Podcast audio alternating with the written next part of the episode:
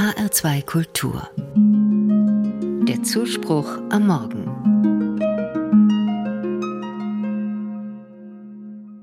Jetzt ist die Zeit. Mit dieser Ansage startet heute der 38. Evangelische Kirchentag. Bis Sonntagmorgen ist die Stadt Nürnberg Gastgeberin für rund 100.000 Kirchentagsbesucher. Über die ganze Stadt verteilt sich dieses große Fest der Begegnung. Evangelische und katholische Kirchen öffnen ihre Türen für Diskussionen und Podien, für Musik und Kleinkunst und als Oasen der Ruhe. In den großen Hallen der Stadt versammeln sich Tausende. Zukunftsfragen wie Klimawandel und Krieg werden hier verhandelt und aktuelle politische Themen diskutiert. Es geht um Lebensformen und das Miteinander von Religionen, und auch die Bibel wird nach Perspektiven für unsere Gegenwart befragt. Und nicht wenige kommen zum Kirchentag, weil sie einfach eine gute Zeit miteinander verbringen möchten.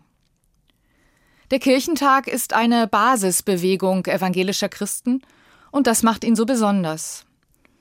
Wer sich hier engagiert, verbindet Christsein mit der Verantwortung für das Zusammenleben in der Gesellschaft.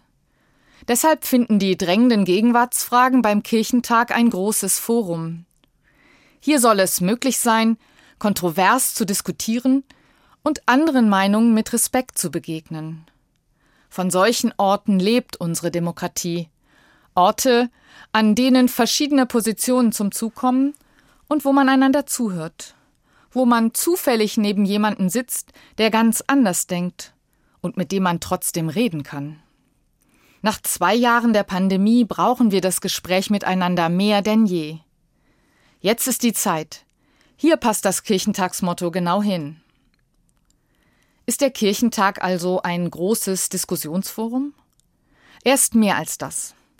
Der Kirchentag hat so etwas wie einen eigenen Spirit. Bei aller Vielfalt der Meinungen, Positionen und Veranstaltungen gibt es etwas Verbindendes, und das macht diesen Spirit aus. Vielleicht liegt es daran, dass hier auch gefeiert wird. Denn der Kirchentag ist ein großes Fest. In Nürnberg wird das Leben gefeiert, mit Konzerten, mit Theater und Musicals. Und was wäre ein Kirchentag ohne eine gottesdienstliche Festkultur? Zu dem großen Angebot gehören auch neuere Formen christlicher Spiritualität. Wer mit den eher traditionellen Gottesdiensten nicht viel anfängt, kann hier auf die Suche gehen. Ich selbst mag am liebsten feiern unter freiem Himmel, mit viel Musik und Gesang.